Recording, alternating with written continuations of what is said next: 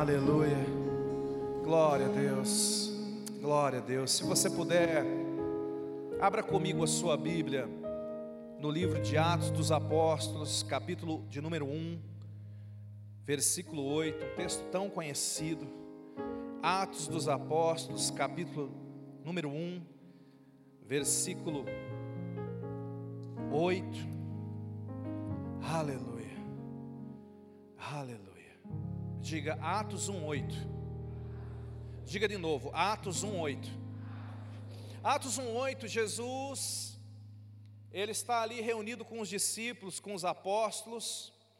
Você já aprendeu aqui esse mês que apóstolo quer dizer enviado.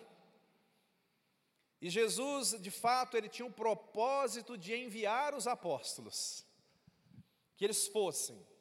Mas antes de enviar, os apóstolos tinham que ser cheios do Espírito Santo. Então, aqui Jesus diz assim: recebereis poder ao descer sobre vós o Espírito Santo, e sereis minhas testemunhas, tanto em Jerusalém, como em toda a Judéia e Samaria e até aos confins da terra.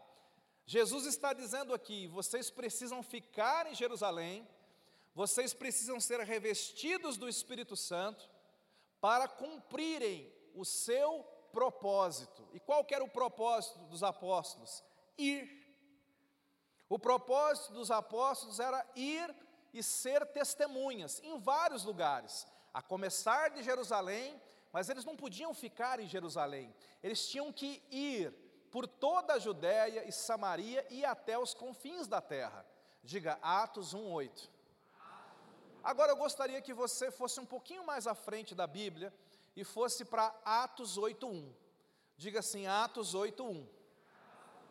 Atos 8:1 é, um, é uma passagem que ela vai acontecer alguns anos depois da descida do Espírito Santo. O Espírito Santo de fato desceu, batizou, houve um avivamento em Jerusalém, multidões se converteram, multidões estavam ali, mas a Bíblia diz, Atos capítulo 8, versículo 1, daqui em diante, você vai perceber o quadro que aconteceu aqui. Apesar do Espírito Santo ter vindo sobre a igreja, sobre os apóstolos, para que eles pudessem ir por todo o mundo, a Bíblia vai revelar ao longo desse capítulo que os apóstolos e a igreja, eles ficaram em Jerusalém. Eles foram revestidos do poder. Eles foram revestidos da unção. Deus deu a provisão, Deus deu a vida, Deus deu a saúde, Deus deu tudo para eles. Mas ao invés de irem ao invés de cumprirem o propósito de Deus para as suas vidas, eles ficaram em Jerusalém. E aí a Bíblia começa dizendo que houve a primeira morte, diácono Estevão foi morto, e diz aqui: Saulo consentiu na sua morte, na morte de Estevão. E naquele dia levantou-se grande perseguição contra a igreja em Jerusalém. E todos, exceto os apóstolos, foram dispersos pelas regiões da Judéia e Samaria. Olha que os apóstolos ainda ficaram resistindo lá no meio da, da guerra, no meio da perseguição. E alguns homens piedosos sepultaram Estevão e fizeram um grande pranto sobre ele. Saulo, porém, assolava a igreja entrando, entrando pelas casas, arrastando homens e mulheres, encerrava-os no cárcere. Enquanto isso, entre mentes, os que foram dispersos iam por toda parte. Diga assim: iam por toda parte. Olha que beleza. Iam por toda parte pregando a palavra. E Filipe, descendo a cidade de Samaria, anunciava-lhes a Cristo. E as multidões atendiam unânimes as coisas que Filipe dizia, ouvindo-as e vendo os sinais que ele operava. Verso seguinte: Pois os espíritos imundos de muitos possessos saíam gritando em alta voz, e muitos paralíticos e coxos foram curados. E houve, quero finalizar aqui, e houve grande alegria naquela cidade. Aleluia. Queridos, esse texto de Atos 8, ele começa com algo triste. Ele começa com perseguição, com morte, com tristeza, com luto. A Bíblia diz ali no verso 2 que houve grande pranto por causa da morte do Estevão. A Bíblia está dizendo aqui que a, a igreja começou a ser perseguida e passar por problemas. Mas graças a Deus, que as histórias com Jesus sempre terminam bem, amém, queridos? Aqui nesse texto diz que começa com perseguição, mas termina com avivamento. Começa com tristeza, mas você leu comigo aqui, termina com grande alegria. E assim tem que ser na nossa vida também. Nessa noite, eu quero compartilhar com você acerca desse propósito que Deus tem para nós. E o tema dessa noite, eu quero que você guarde no seu coração. A sua provisão está no seu propósito. Diga assim: a minha provisão está no meu propósito.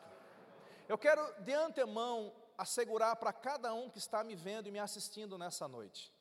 Deus tem um propósito pessoal na vida de cada um aqui. Nós acreditamos nisso de todo o coração. É isso que a Bíblia ensina de Gênesis a Apocalipse.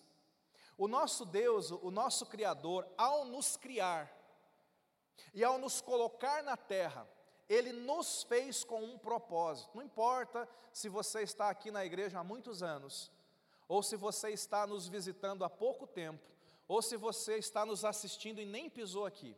Eu quero te assegurar pela palavra de Jesus, pela palavra de Deus. Ele te ama e ele tem um propósito pessoal na sua vida. Pastor, o que, que é propósito? Propósito é finalidade. Propósito é para que você serve. Propósito é o significado da nossa vida. Propósito é a razão pela qual nós nascemos. E uma grande tragédia é que grande parte das pessoas, mesmo dentro da igreja, não conhecem o seu propósito. E quando você não conhece ou não entende o seu propósito, por que você está na terra?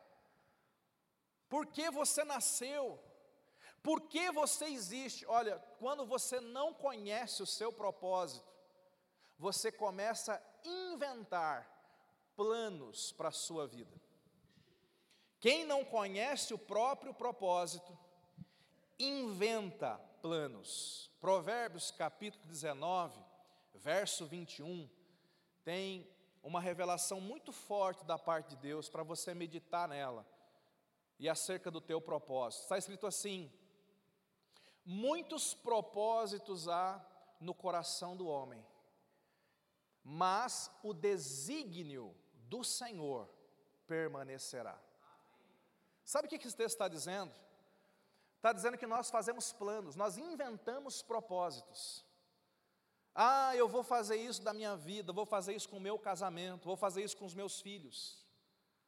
Nós somos muito bons de inventar planos. Nós somos muito bons de inventar propósitos. O que eu vou fazer nos próximos dez anos da minha vida? Eu vou inventando planos. O que eu vou fazer nesse restinho de ano? Eu vou inventando. Eu vou fazer isso, comprar aquilo, estudar isso aqui, eu vou morar em tal lugar. Nós vamos criando planos, mas olha o que a Bíblia diz. Apesar dos muitos planos e propósitos que nós inventamos, é uma palavra para você crer nela. O desígnio, o propósito do Senhor é que vai prevalecer na nossa vida.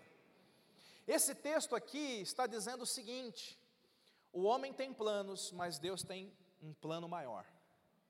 O homem tem inventa propósitos, mas Deus ele já estabeleceu o nosso propósito antes de nascermos. Quando você nasceu, você já nasceu com um destino.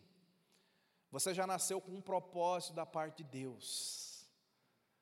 Teu Deus te fez dessa forma. Esse texto diz que o plano do Senhor é maior do que os nossos planos. Esse texto diz que o plano do Senhor é mais poderoso do que os nossos planos. E esse texto diz que o plano do Senhor veio antes dos nossos planos. Sabe, Abraão tinha o plano de ter um filho, ele queria ser pai de um filho, mas o propósito de Deus é que ele fosse pai de uma nação.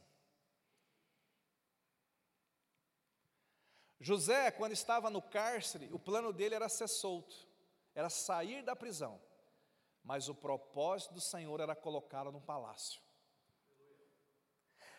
Quando Jesus encontrou Pedro, o apóstolo, antes de ser apóstolo, Pedro, o plano de Pedro era ser pescador de peixe, mas o plano de Jesus é que ele fosse pescador de homens. Você pode ficar inventando planos para você, mas na verdade o que nós temos que fazer é parar para ouvir o plano do Senhor, é parar para perguntar: Senhor, qual o propósito da minha vida? Por que eu estou aqui? O que o Senhor tem para mim? Como eu devo investir os próximos dias e anos da minha vida? Nós, Igreja do Senhor, precisamos entender e definir a nossa missão de vida. E a nossa missão de vida passa por aquilo que estamos ministrando este mês, em todos os cultos e nas células. O ministério apostólico do Espírito Santo. Veja, a primeira ordem de Jesus para a igreja, quantos aqui são igreja? Levanta bem alto a mão. A primeira ordem de Jesus para a igreja foi: fique em Jerusalém, seja cheio do Espírito Santo e de poder para que então você possa ir cumprir o seu plano, o seu propósito. Nós precisamos entender que antes de ir, antes de inventar qualquer coisa, antes de fazer qualquer coisa, nós precisamos parar diante do Espírito Santo, nós precisamos nos encher dele, nós precisamos ouvi-lo, nós precisamos receber dele as estratégias, os recursos, nós precisamos receber dele as direções, Nenhum homem pode dizer para outro homem qual o propósito da sua vida. Mas o teu Criador pode e vai falar com você. Diga: o meu propósito não é inventado. Diga assim: é revelado ao meu coração. Você entende isso?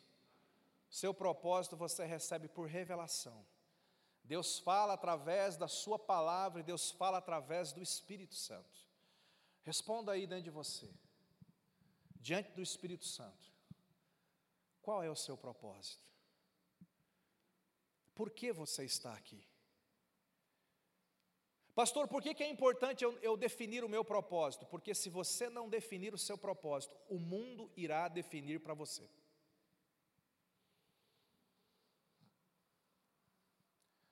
Se você não escolher pelo que você vai viver e pelo que você vai morrer, o mundo irá definir isso para você.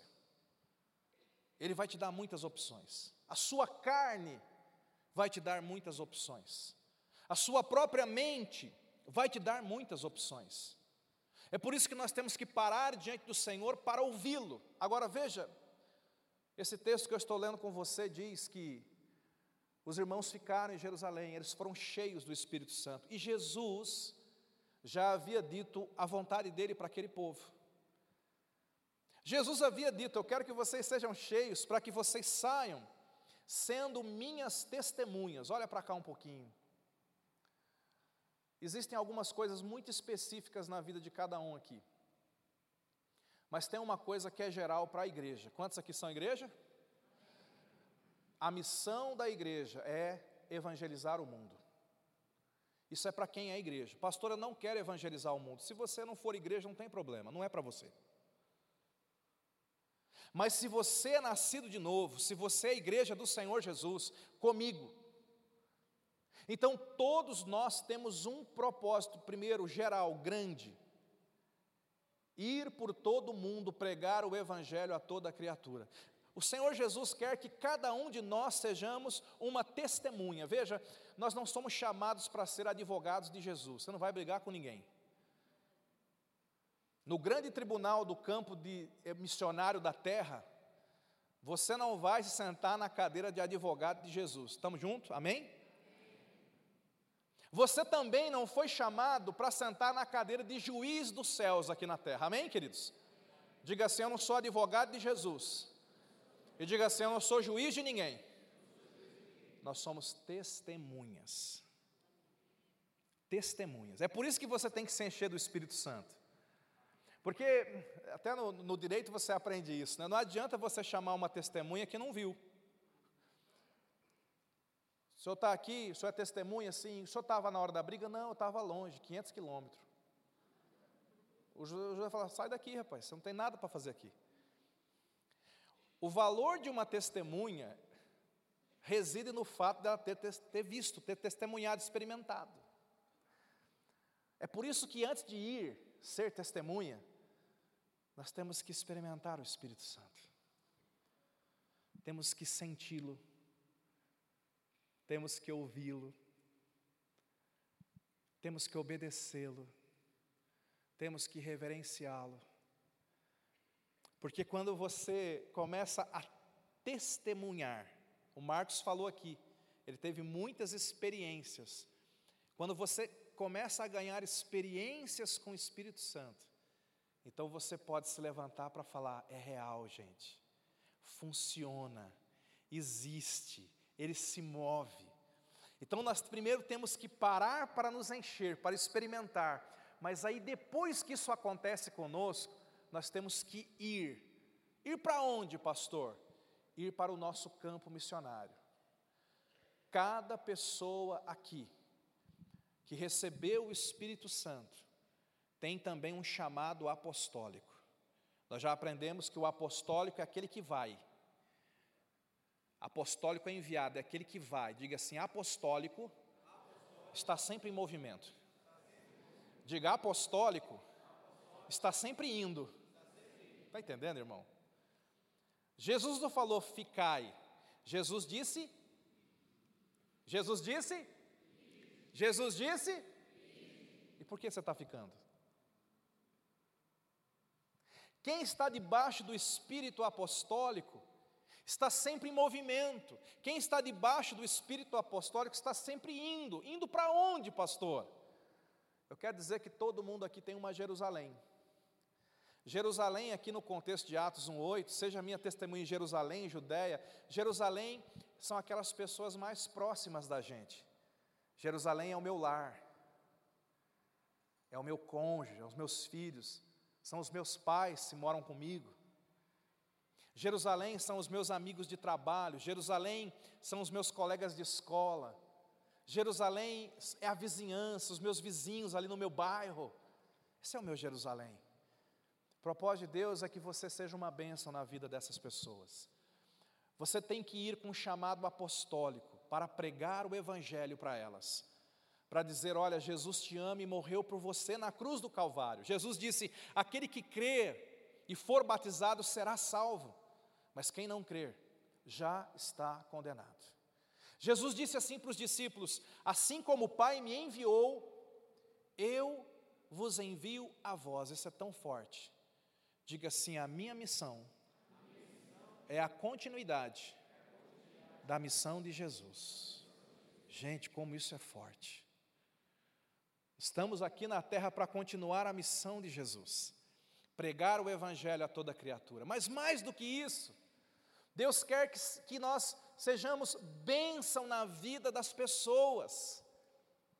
O ministério apostólico vai te enviar para dentro de um lar, para você ser bênção naquele lugar. O teu lar é o teu campo missionário. Seja uma bênção para o teu cônjuge. Deixa o Espírito Santo usar a tua vida para você ser uma bênção para os teus filhos. Não só nega a unção de Deus na tua vida, mas se deixe usar ali naquele lugar. O teu chamado apostólico vai te levar para dentro do teu trabalho, para você ser bênção na vida do teu patrão, na vida dos teus empregados, na vida dos teus colegas, na vida do teu fornecedor. Você vai abençoar os teus clientes.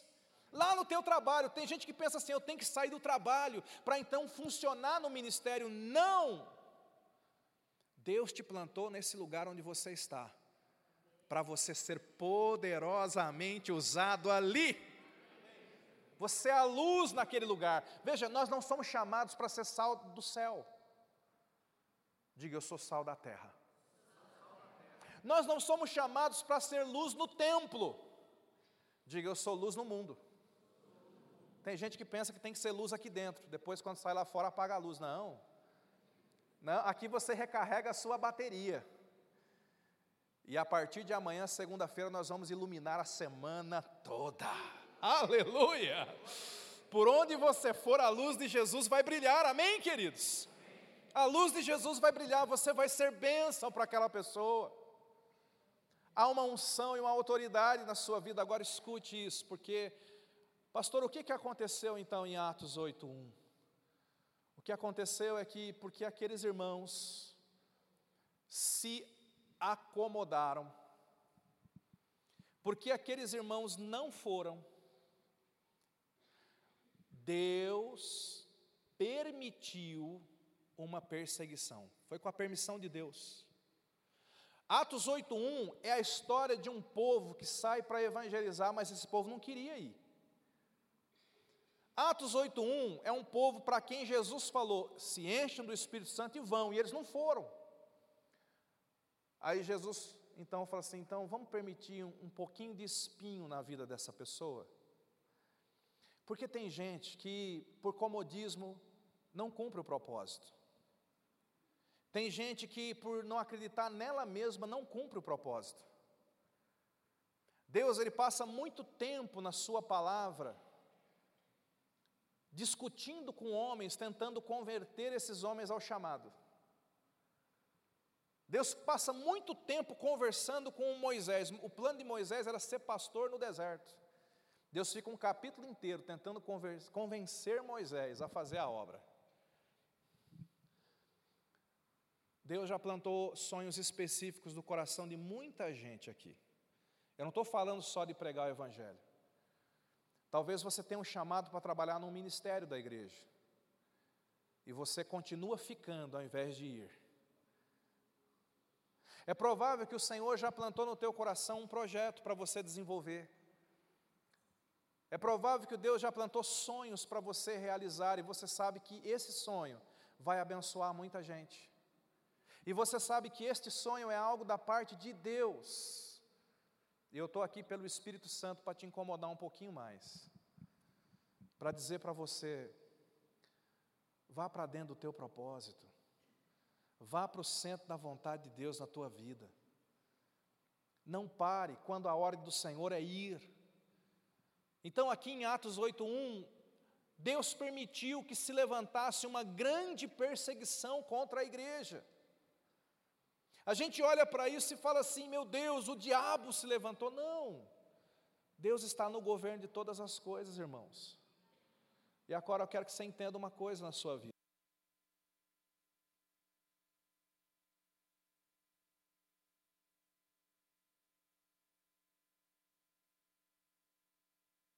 É uma pista do chamado que Deus tem para você.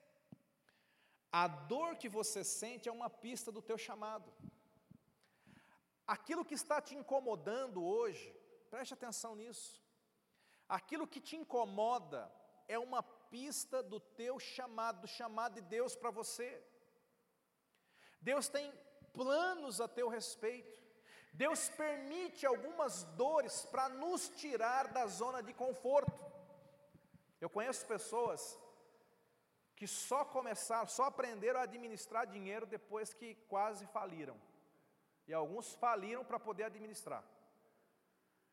Eu conheço casamentos que foram que, pessoas que até divorciaram para depois recasar e viver feliz.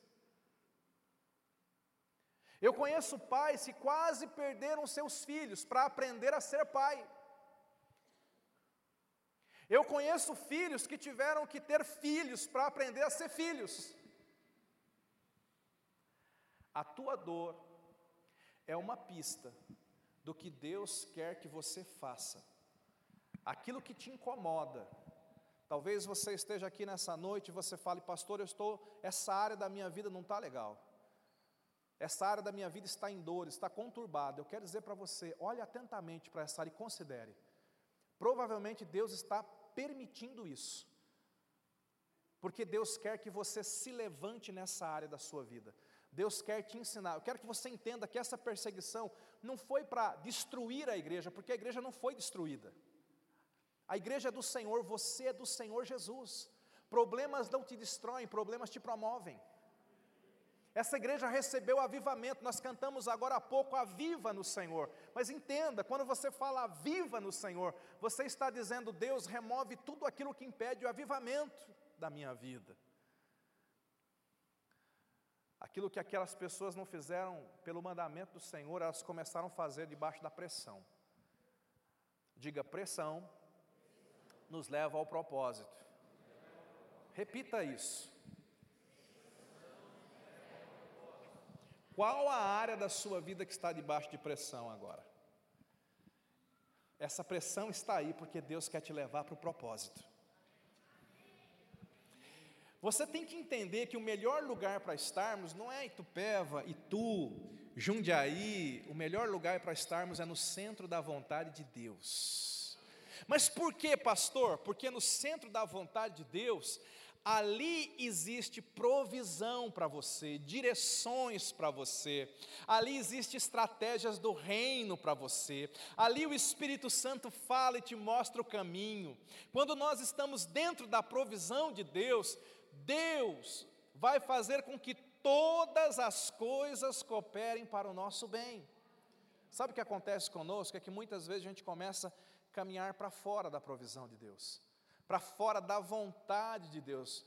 Ontem um irmão conversava comigo, um irmão voltou para cá ontem e falou: Pastor, que vergonha, pastor, fazem dois anos e meio que eu não piso na igreja.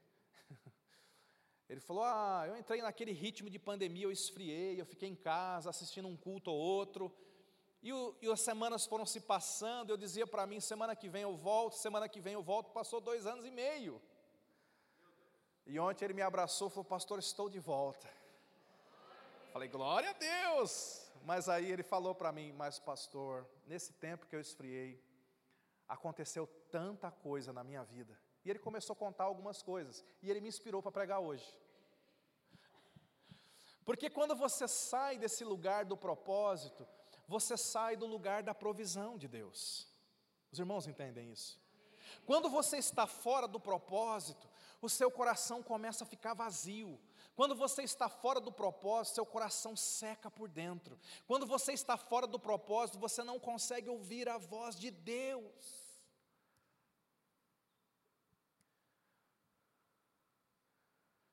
Pastor, como é que eu faço para ouvir de novo? Como é que eu faço para receber de novo?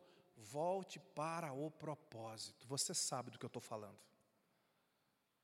Volte para o teu propósito. Deus já falou com você. Não deixe que Deus fale duas vezes. Veja, é interessante porque Jesus podia descer na terra de novo aqui em Atos 8, né? E podia dizer, gente, eu vim aqui lembrar vocês o que eu disse em Atos 1, mas Jesus não fez isso. Jesus falou assim: Eu vou usar o Saulo de Tarso, que na época não era convertido. A Bíblia fala que Saulo se levanta para perseguir. Saulo se levanta, Saulo, mesmo antes de se converter, já estava sendo usado por Deus. Sabe quem começou o avivamento ali? Foi Saulo. Pensa. Vamos pregar o evangelho? Não vamos. Ih, rapaz, Saulo prendeu um, consentiu na morte do outro, o pessoal tudo se levantando, eu vou pregar o evangelho, eu vou pregar o evangelho, eu vou, vamos embora, vamos pregar o evangelho. Olha o Saulo sendo usado. Eu sei que tem um Saulo na sua vida, pode ser o seu chefe, pode ser um vizinho, é possível que você tenha um Saulo, ou alguns Saulos na sua vida, e você está interpretando mal esse Saulo aí. Diga assim: o Saulo é a lição de Deus para mim. Amém? Você tem que entender o, o que, que Deus está falando através dessa circunstância. Deixa eu dar um outro exemplo para melhorar para você. Estou quase encerrando. Deus chega para um profeta, Jonas, no Antigo Testamento, meu amigão. Deus fala assim para Jonas: vai pregar em Nínive. O que, que Jonas faz? Pega um navio para Tarsis. Qual era o propósito? Diga Nínive. Sabe o que, que ele faz? Eu não vou pregar em Nínive, eu vou viajar para Tarso. Ele entra no navio em sentido oposto. Sabe o que acontece? Vem uma tempestade, agora segura essa. Deus te ama tanto, mais tanto, mais tanto, mais tanto, que toda vez que você estiver fora do teu propósito, Deus vai mandar uma tempestade te pegar. Ninguém fala amém, né? Mas essa tempestade não é para te destruir. Essa tempestade é para te devolver para o teu propósito. É que o Jonas não acreditava que ele fosse trazer avivamento para aquela cidade. Nínive era uma cidade de gente muito ruim, cruel. Aquela, aquele povo lá havia invadido Israel várias vezes e matavam, faziam coisas horríveis. Então Jonas pensou: vou pregar lá, antes de abrir a boca, vão me matar também. Além de tudo, Jonas tinha um quesinho: por que, Senhor, salvar essa cidade que faz tão mal para nós? Então ele foge, mas aí vem a tempestade. E aí você conhece toda a história: Jonas é devolvido em Nínive. Quando ele prega naquele lugar, há um grande avivamento: 120 mil pessoas se convertem por causa daquela pregação de uma pessoa que não queria. Sabe, Deus tinha um plano para Jonas e Jonas tinha planos para ele. Os planos de Jonas era Tarsis, mas o propósito de Deus era Nínive. Eu estou falando com alguns Jonas aqui nessa noite. Deus tem um plano poderoso na sua vida. Por mais que você planeje outras coisas, os planos do Senhor vão acontecer. Atos 8, verso 4, projeta para nós, por favor. Atos 8, 4. Olha que coisa poderosa. Enquanto, os que for, enquanto isso, os que foram dispersos iam por toda parte pregando a palavra, cumprindo. Por que, que eles foram? A pressão os levou a fazer isso. Verso seguinte: Filipe, descendo a cidade de Samaria, olha só, anunciava-lhes Cristo. Preste atenção, uma coisa importante sobre o mover profético, do apostólico. Uma coisa importante sobre o mover do Espírito Santo. Outro dia um jovem perguntou assim: Pastor, como é que eu sei que eu estou debaixo do mover do Espírito Santo? Resposta clara, limpa. Toda vez que o Espírito Santo se move, ele não chama atenção para ele mesmo. Ele sempre chama atenção para Cristo. Eu vou repetir isso. Como é que eu sei que o Espírito Santo está movendo no lugar? Porque Cristo está sendo glorificado naquele lugar. É interessante, o Espírito Santo é tão discreto que o Espírito Santo não fala dele mesmo, nem testifica dele mesmo. Jesus falou assim: o Espírito Santo, quando vier, não falará de si mesmo, mas ele me glorificará. Onde o Espírito Santo está, toda a glória é do Senhor Jesus. Ninguém compartilha a glória de Jesus onde o Espírito Santo está. Então, eu, eu amo avivamento, eu amo mover, é, é bom demais, é, é gostoso, gente. Mas você sabe, tem alguns avivamentos por aí, que as pessoas que estão supostamente debaixo do Espírito Santo chamam tanta atenção para si mesmas, que você fala, hum, sei não, hein? Não está com cara do Espírito Santo. Aqui é um avivamento. E Cristo foi glorificado. Filipe falava de Cristo debaixo da unção do Espírito Santo. Filipe exaltava a Cristo, Filipe dava glórias a Cristo, Filipe anunciava a Cristo. Onde há um avivamento, Cristo é anunciado, pregado, glorificado, adorado. Quando eu estou debaixo de um avivamento, é Jesus que está aqui, no centro da minha vida. Verso seguinte, verso 6. As multidões atendiam unânimes as coisas que Filipe dizia e ouvindo-as e vendo os sinais que ele operava. Verso 7: Pois os espíritos imundos de muitos possessos saíam gritando em alta voz, muitos paralíticos e coxos eram curados. Olha o que acontece aqui.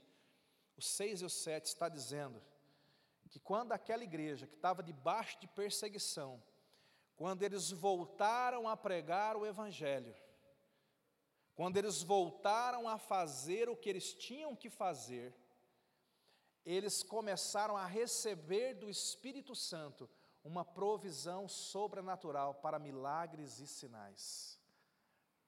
Eu quero que você, eu quero me deter nesse ponto aqui para a gente orar. Pastor, eu, eu preciso de mover de Deus. Eu preciso do respaldo de Deus na minha vida. Eu quero ver o operar de Deus na minha casa, no meu trabalho. O que eu posso dizer para você, o meu melhor conselho para você nessa noite: volte para o propósito de Deus. Porque quando você estiver dentro e debaixo do propósito, toda a provisão sobrenatural que você precisar estará lá. Diga assim: a unção é derramada no lugar do propósito. É por isso que quando eu não estou no propósito, eu não recebo, eu não tenho.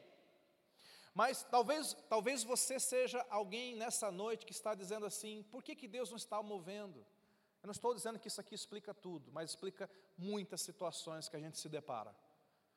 Por que, que Deus não está movendo? Por que, que Deus não está fazendo nessa área da minha vida, pastor? Eu estou aqui com amor e carinho, mas te alertando e te dizendo: volta para o teu propósito, porque a tua unção, a unção de Deus, melhor dizendo, é derramada na sua vida quando você volta para o teu propósito. Deus tem provisão para todas as áreas. Não é só, a gente fala provisão, o pessoal pensa em dinheiro, pensa em provisão financeira, é também.